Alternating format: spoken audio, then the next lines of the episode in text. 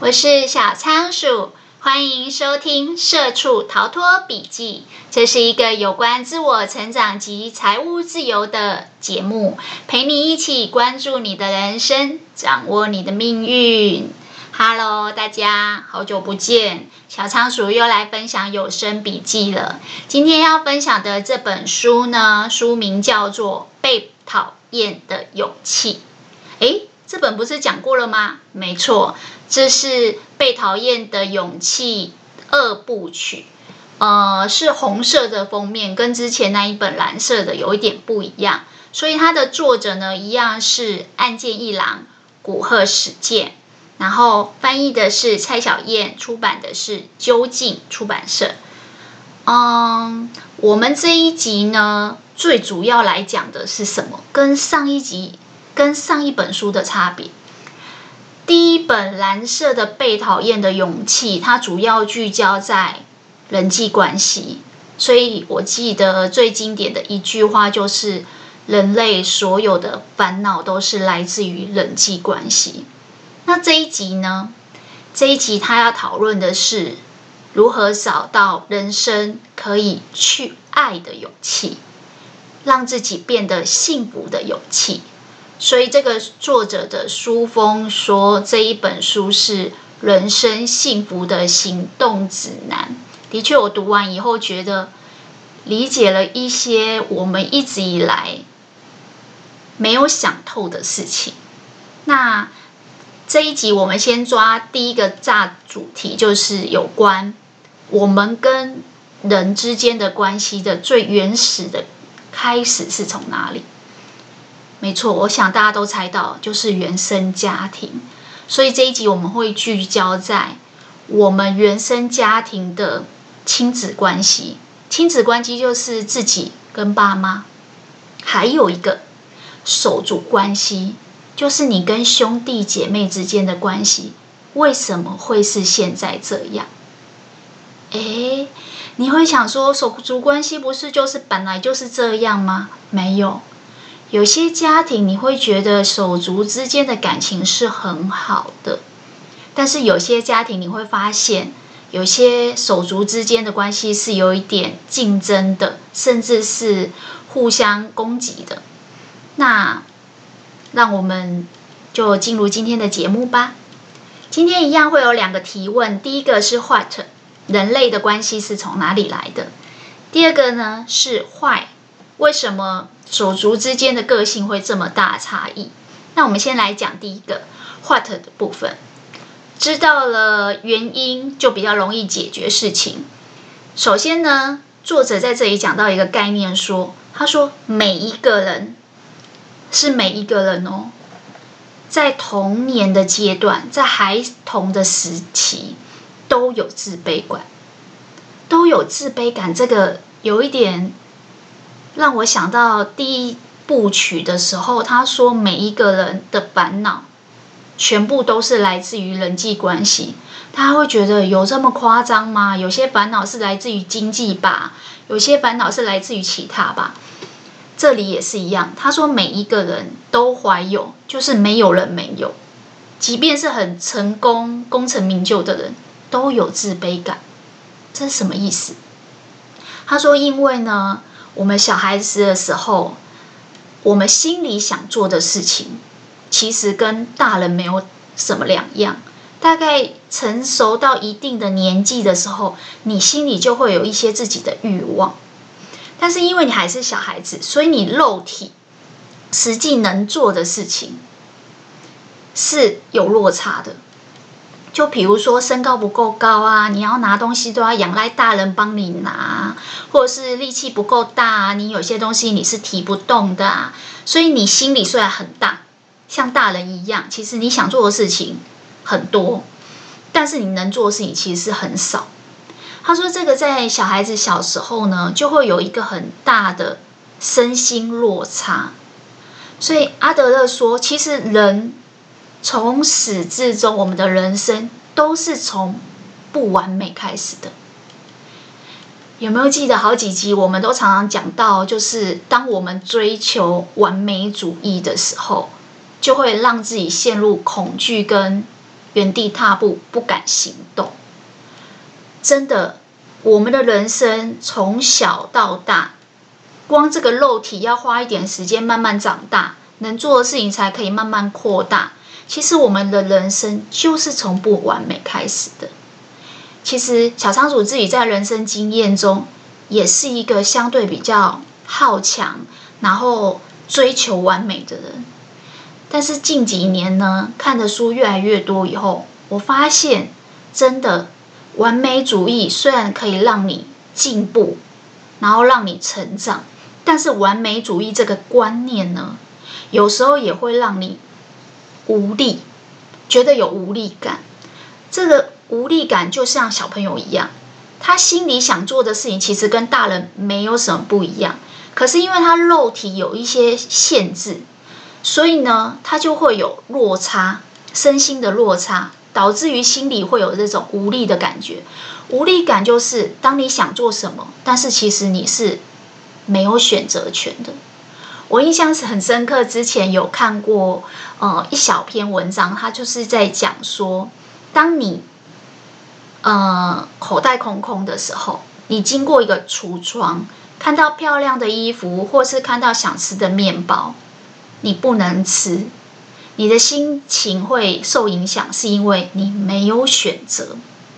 相反的，如果你经过漂亮的橱窗，看到漂亮的衣服，你可以买，你口袋里面有钱，你有选择，只是你选择不买，因为你想要拿去存股票，或是你有更想要的东西，譬如房地产。他说，其实这个差别是很大。也许在外在的行为上，你一样是没有去做购买这个动作，你一样没有走进去面包店买这个面包，因为你正在减肥。Anyway，行动虽然是一样，没有没有做购买。但是呢，在心理上的落差是很大的，差别就在于有没有选择。而小孩子的时候呢，就是因为肉体有限制，他能做的事情是被局限的，所以他没有选择，必须要依赖大人，请大人帮他拿高处的东西，请大人帮他提重的东西，所以这样会有一种没有选择的。无力感，而这个无力感呢，是建立在说，我人的基本价值没有被认同。我生而为人，我的心里想做的事情，其实跟一般的大人没有什么不一样。但是因为小孩子嘛，身体还没长大，所以人小但志气高的时候，他就会有这个很大的落差。所以他说，其实每一个人在小时候、孩童的阶段，每一个人其实心里或多或少都怀有这样的自卑感。哦，所以我们的很多人际关系也是从我们小时候就有这样子的自卑感，而慢慢去发展来的。他说对。再来一个呢，就是我们之前有常常讲说，我们人类为了生存。会去演化出很多的不同的生存能力，在这里面呢，作者就花了一些篇幅在解释说，这个自卑感也是一种能力，它其实也是一种好处。什么意思呢？自卑怎么会是好处？记不记得我们之前讲恐惧你好，有说到恐惧有时候也是一种优势。就是明明是负面的东西，但是如果你好好的运用这个工具，有时候会让你变好。没错，自卑也是。人类因为很脆弱，因为小时候的身体有局限，所以呢会有无力感跟自卑感。但是它常常也是让你成长、让你进步的一个催化剂。所以作者在这里就有解释到说，其实你会注意到。整个人类史摊开来看，我们的人类其实是非常脆弱的一种物种。那为了克服我们人类的这种弱势跟脆弱的特质，其实我们很早就知道，人是没有办法单独生存的。简单来讲，就是没有办法单一一个个体独活，所以我们一定要聚集在一起。大家最常听到的一句话就是啊，人类就是群居的社的动物啊，就是要组成社会啊，对。所以上一本书阿德勒有讲到一个概念，就是共同体。如果大家还有一点印象，应该会记得，共同体就是你跟他在这个团体里面超过两个人就是一个共同体。当你有贡献的时候，你就会被视为这个族群里面的一份子，有你就会有归属感，而这个归属感会让你觉得安心，然后可以立足。的确，基本上因为人类很脆弱，所以一定要群居在一起组成社会。或者是共同体，那这个最主要来讲，就是为了能生存。再往下一个阶段，你就会发现，因为我们这个社会组成的共同体，就可以去做分工，去做合作，大家的关系也是一种伙伴之间的关系。所以他说，你摊开人类所有文明的发展史。基本上也是因为人类有脆弱的这个特质，有自卑的这个概念，所以才慢慢发展出一个群聚的概念。那其实是把自卑感发挥它最大的优势去做出来的。但当然，我们也知道，自卑这件事情它一定有缺点。放在个人的时候，你就会发现，每一个人都是。害怕被孤立的，每一个人都是内心不安、焦虑的，所以我们都渴求人跟人之间有连结，就是人际关系的羁绊。所以第一本书才会说，为什么你只要是人类的烦恼，百分之八十九十甚至全部都是来自于人跟人之间的关系，人跟人之间的连结和羁绊。因为我们非得群聚在一起，但是群聚在一起，我们可能又会有其他的烦恼。所以作者在这里有说到一个概念，就是说，因为我们从小到大这个成长的过程，一定多少会有自卑感跟这样子人类的脆弱，所以呢，我们要学会的是把这个自卑感的缺点降到最低，向内挖掘为什么你会害怕孤单。为什么你会怕被群体孤立？你的内心永远都拥有很多的不安跟焦虑，这是正常的，因为我们从小到大都有这些无力跟自卑的过程。但是，因为我们必须要分工，组成共同体，才能够分工合作，有归属感，甚至创造第一本书所讲的这个社会的意识。就是人跟人之间的连接，所以他说，其实换这个角度去想，人类既然是这么脆弱跟自卑的，但是现在的社会讲求的所谓人际关系之间的竞争啊，工作上的竞争，经济上的竞争，基本上它是违反我们生命、人类生命最根本的法则，就是我们虽然是想要生存。然后必须要竞争，但是我们也因为要生存，所以又要跟人家组成社会，分工合作。哇，你会觉得哇，人真的为什么心理学常常在探讨人的矛盾？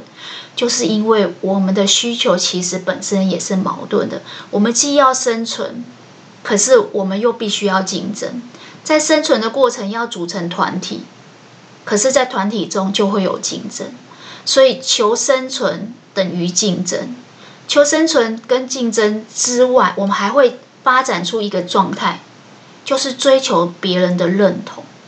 其实上一本书讲了很多有关客体分离，不要追求别人的认同。大家都会觉得，对啊，你讨厌我，我也不要管啊，我就是我行我素啊，不是这样的。这一本我觉得他讲的更细，就是关于为什么。我们会追求别人的认同，甚至关注。阿德勒这本书呢，他一样是用对话的角度，但是呢，我觉得他比较像是用老师跟学生的互动去解释这个人际关系。我觉得这个概念蛮好的，因为那时候老人家跟就是年轻人的对话，年轻人的职业预设就是在学校的老师，所以这个年轻人呢，他就是说他在学校的时候，倘若他不就是嗯惩罚学生或者是给予奖赏的话，学生其实是不会听他的。简单来讲，人是不好管教的。但阿德勒就从这里去解释说。我们跟人之间的关系源头是什么？比如说，为什么有些学生就是特别让人家担心，很喜欢唱反调？在学校你会看到有些学生就是脱序行为啊，可能跟同学之间发生暴力的冲突，跟呃那个同学之间有言语上的冲突，或者是更明显的是，比如说会作弊啊，会偷东西，这种我们所谓。师长眼中的脱序行为，他说这一切都是因为我们从第一个关系，就是在原生家庭，小孩子跟父母之间的关系，我们就在追求父母的认同。什么意思啊？小孩子生出来为什么要追求父母的认同？其实呢，这还是回到一刚开始我们讲的小孩子的阶段，每一个人。心里都怀有自卑感，因为知道自己在婴儿时期很脆弱，没有办法单独生存，所以呢，小孩子就算躺在那里，他也会用各种方式去支配父母，讨好父母。什么意思啊？记不记得我们之前有讲过，就是小孩子他虽然没有什么力气可以做什么事情，小 baby 的时期，但他会用哭，他会用哭的方式去吸引父母的关注，或是呃，你会发现小孩子，你可能来哄他的时候，他就乖乖的，结果你一离开，灯一关，他就哭，吸引你的关注。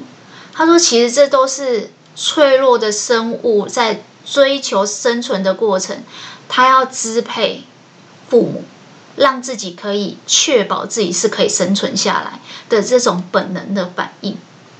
所以在小孩子的阶段，我们这些子女呢，他其实注意力跟焦点都是有在自我。就是是以自我为中心的，这个不奇怪。你会觉得小孩子有时候讲出来话特别的天真跟单纯，好像都不知道别人的存在，就是活得很自我。但是因为我们知道他还小，所以会予以包容，就不会觉得很奇怪。他说：“其实没错，小孩子的生存策略在小时候的确就是以吸引注意力为主。那这个呢？”会衍生出每一个人不同的生存的形态。生存的形态有点像是你把它想成 lifestyle，就是说每个人生活他有自己的风格跟形态。他都在小的时候呢，因为大部分的小孩子都是以自我为中心，所以他的方式就两种。简单来讲就是萝卜跟棍子，萝卜就是讨好父母，讨父母喜欢。另外一种呢，就是给棍子。就是想办法让爸妈担心自己，然后操控父母。比如说，你灯一关他就哭嘛，你就会担心他，想说是不是有什么状况啊？棉被盖到脸了吗？还是他怕黑吗？不管，基本上他们用这样的方式已经吸引到你的注意。所以，萝卜跟棍子都是为了吸引父母的关注。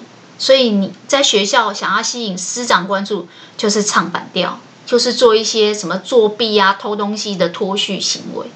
其实这本书作者虽然是在讲老师跟学生之间为什么会有这样子的脱序行为、互动跟管教的问题，其实更根本的是，我们人一生下来第一个人际关系就是在家里，原生家庭的亲子关系。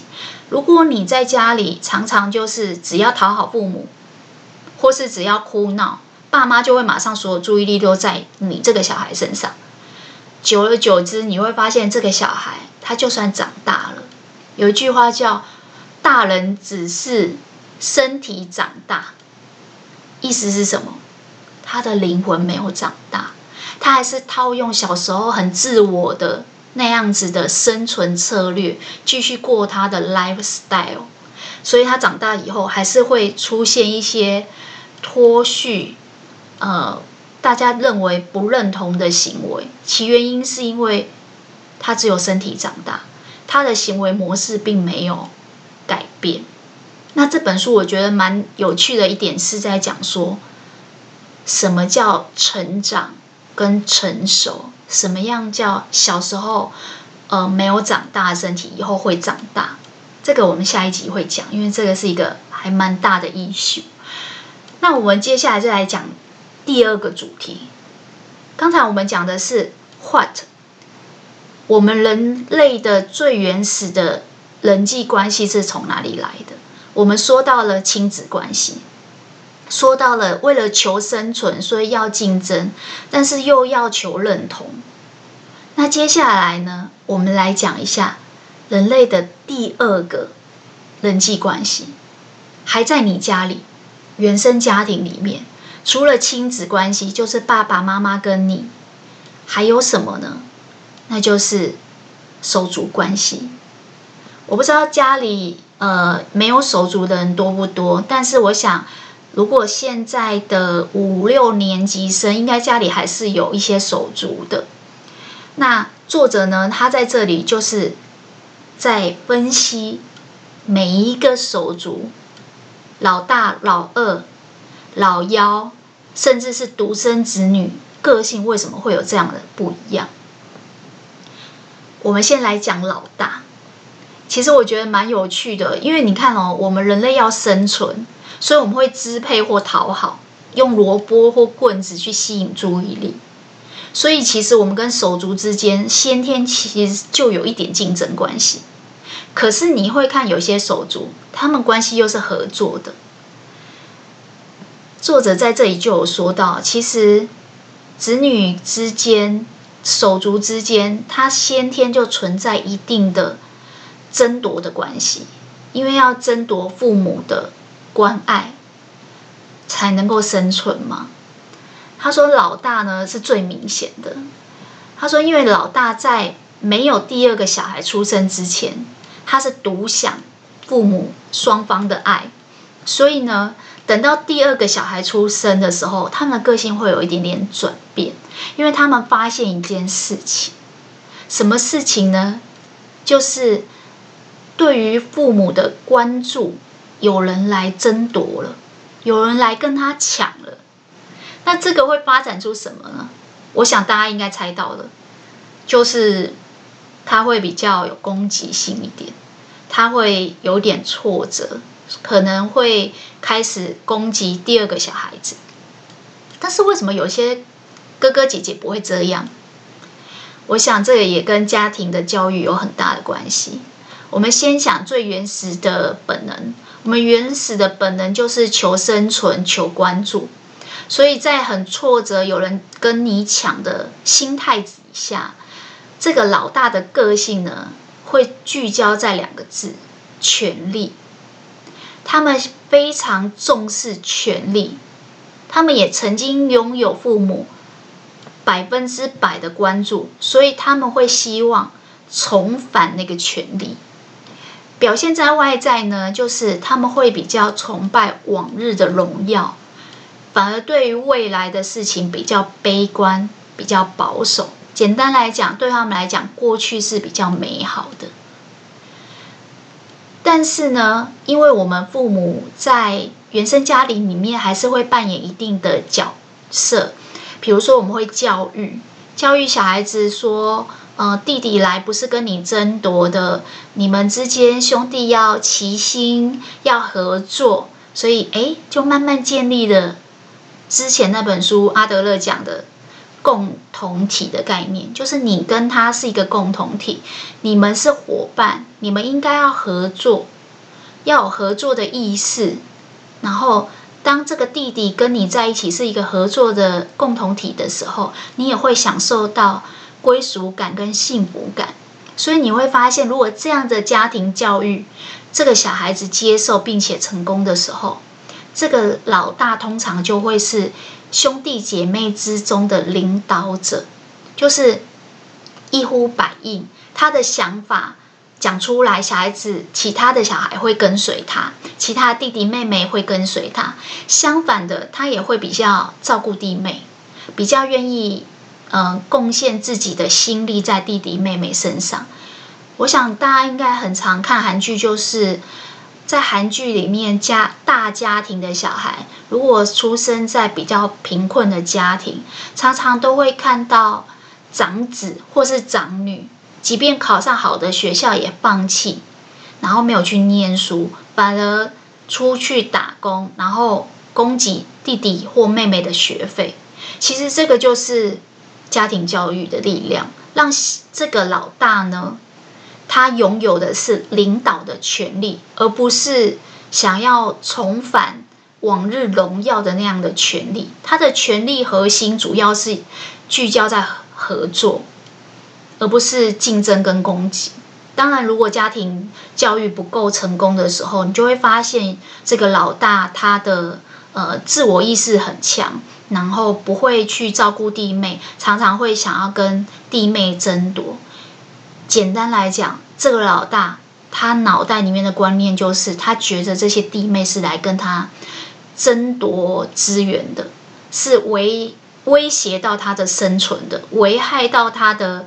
呃，生存的这个时候呢，他的态度就会不一样。那为什么分析老大分析了这么多呢？我想很多人都会发现，老大有时候也是一个标杆跟模范。老大的个性会影响到老二跟老三，甚至老幺忙内的个性。所以第一个孩子教好，后面孩子就会好教。那我们来讲老二好了，老二又是一个什么样呢？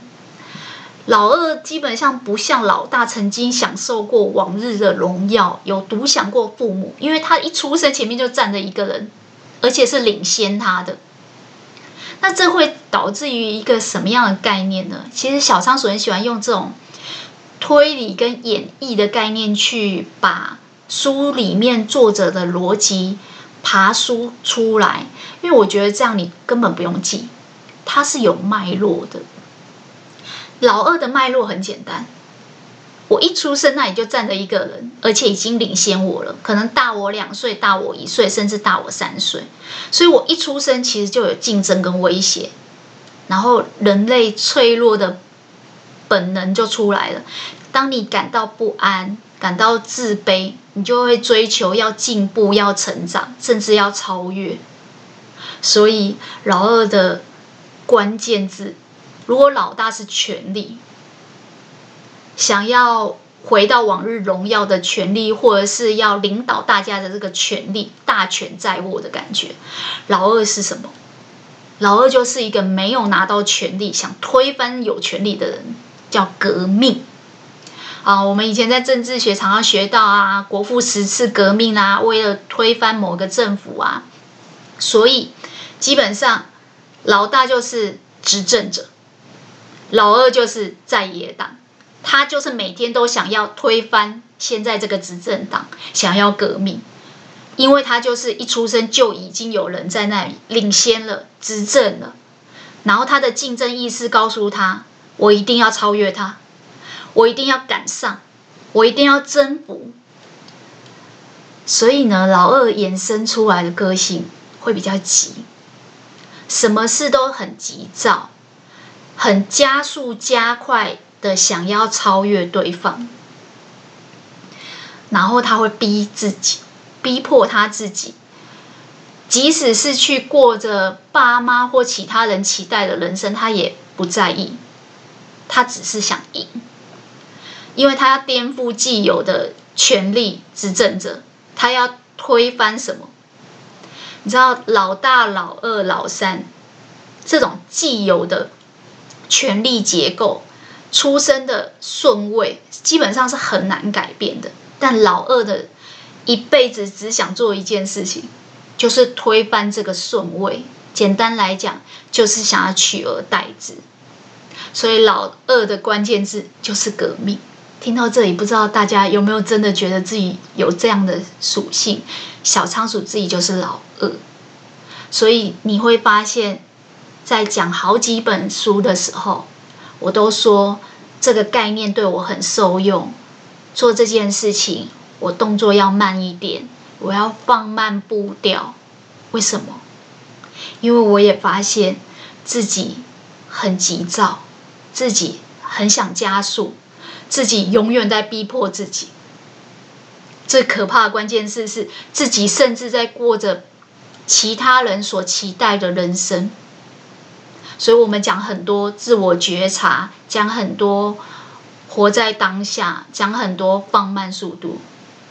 我现在终于知道为什么这些关键字永远都会被我截取出来作为分享的笔记。因为我是老二啊，我的老二不让我想要当一个老二哲学的人，我的老二永远想要推翻老大。有没有发现读书很有趣？读完书呢，会让你。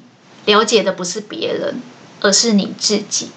有些话呢，从爸妈，或是师长，甚至朋友，或者是兄弟姐妹来告诉你的时候，你听不进去。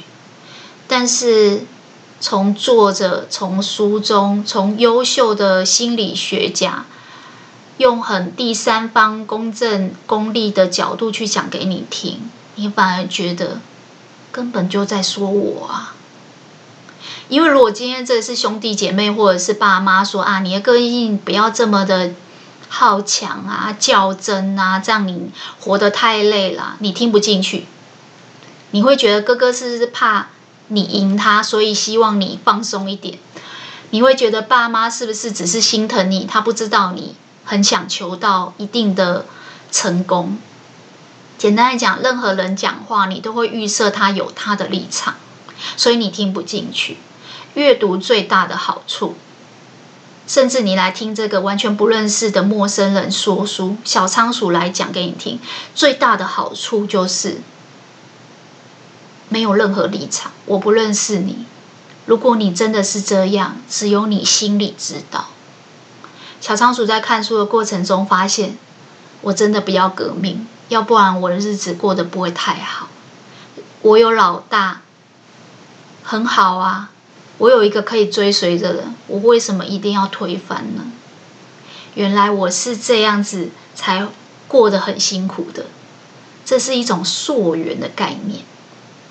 那接下来我们来讲老幺，因为有可能还有老三、老四，但是我们来讲忙内，就是韩国里面讲的最小的这个。他的个性又是有什么不一样？他说，忙内的特性呢，就是因为反正老大、老二，甚至老三、老四已经在上面争夺父母的关注。老幺的特性就是走一个与众不同的路，为了在群体当中让自己的自我价值可以凸显出来，然后。吸引到父母的关注，他们走的方向就是完全不一样。最常见的就是全家都是医生，老幺就是老师；全家都是律师，老幺就是从商。这个很有趣吼，人就是硬要选一个不同的生存策略，然后发展出自己的 lifestyle。所以你的 lifestyle 是什么呢？你的家里原生家庭的排序是什么呢？这可能就会让你的关键字不一样。忙内的关键字就两个字：不同。哥哥姐姐都那样，我就不一样，因为我已经知道哥哥姐姐那样会怎样了。他们看了这么多以后，他们就会走一条跟别人完全不一样的路径。那如果家里没有兄弟姐妹怎么办呢？我觉得这一段也蛮有趣的。阿德勒分析说呢，如果今天他是独生子女，不管是儿子或是女儿，他都会有一个状况，就是他为了求生存和求关注，他还是会去竞争，只是他竞争的对手换人了，换谁呢？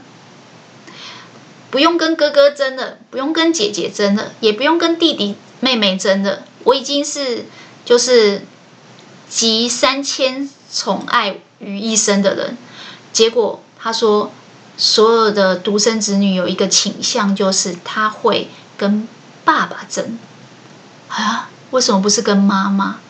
因为小孩子毕竟是从妈妈身体出来的，从母体出来以后，就会有一种恋母情结，所以他会很自然的把他看到的另外一个对手设定为他的对手，就是爸爸。他会把爸爸设定为跟他抢夺妈妈的注意力的对手。如果我是小 baby，我躺在那边一哭。妈妈本来在跟爸爸说话，就会走过来，所以我的对手是谁？爸爸。妈妈本来注意力在爸爸身上，跟他在呃一起煮饭。我只要一哭或是一闹，他就会过来，所以我的抢夺对象是爸爸。再加上如果家里只有一个小孩，因为生育的很少，所以更不能够有任何闪失的情况下。这个爸妈的个性通常会比较胆怯、胆小跟悲观，所以对他的专专注会更多。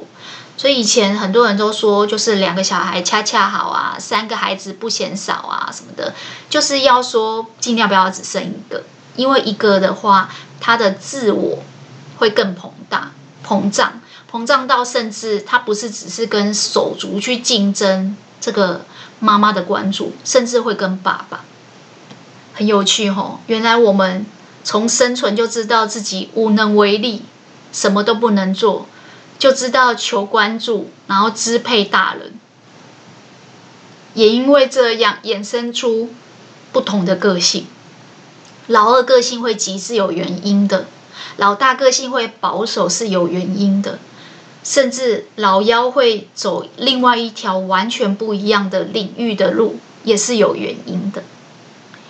今天我们分享到，我们出生以后，第一个人际关系就是跟原生家庭的亲子关系，还有跟手足之间的手足关系，也讨论到人类的生存、自卑，还有合作跟竞争。